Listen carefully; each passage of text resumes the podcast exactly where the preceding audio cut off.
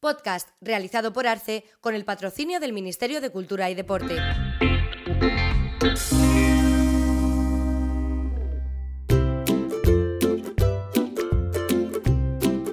Le Monde Diplomatique.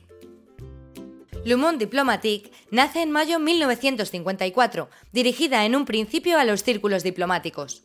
En la actualidad se puede leer en 25 idiomas y cuenta con 46 ediciones en papel, con una tirada que supera los 2,4 millones de ejemplares mensuales y es un ejemplo de periodismo independiente con una amplia presencia internacional.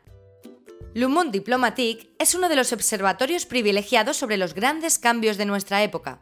Una explícita toma de partido le concede la posibilidad de una perspectiva a la hora de analizar los problemas que normalmente son marginales para otros análisis. Todo ello defendiendo los valores de un periodismo riguroso, de calidad y al margen de las presiones del poder y del dinero. En el número 315 de la revista Le Monde Diplomatique, publicado en enero de 2022, encontraremos El expolio a la comunidad del software libre por Laure Muselli, Matthew O'Neill y Stefano Zacchilori. La Orquesta del Caos por Pierre Rimbert.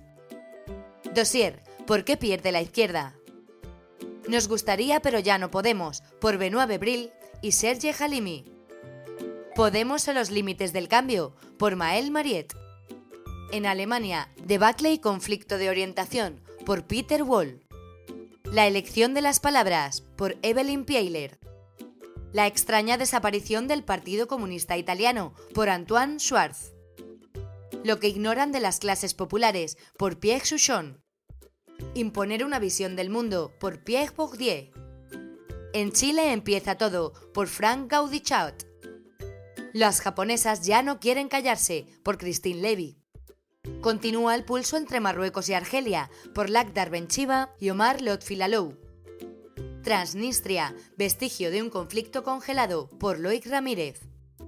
Zemug y el capitalista reaccionario por Marie Benild. El caleidoscopio antillano por Román Cruz.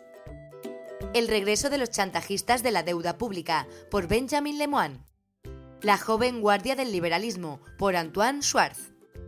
Soy artista, soy un lujo por Pascal Bouaziz. Y por último, el mayor mercado de esquiadores principiantes por Jordan Puil.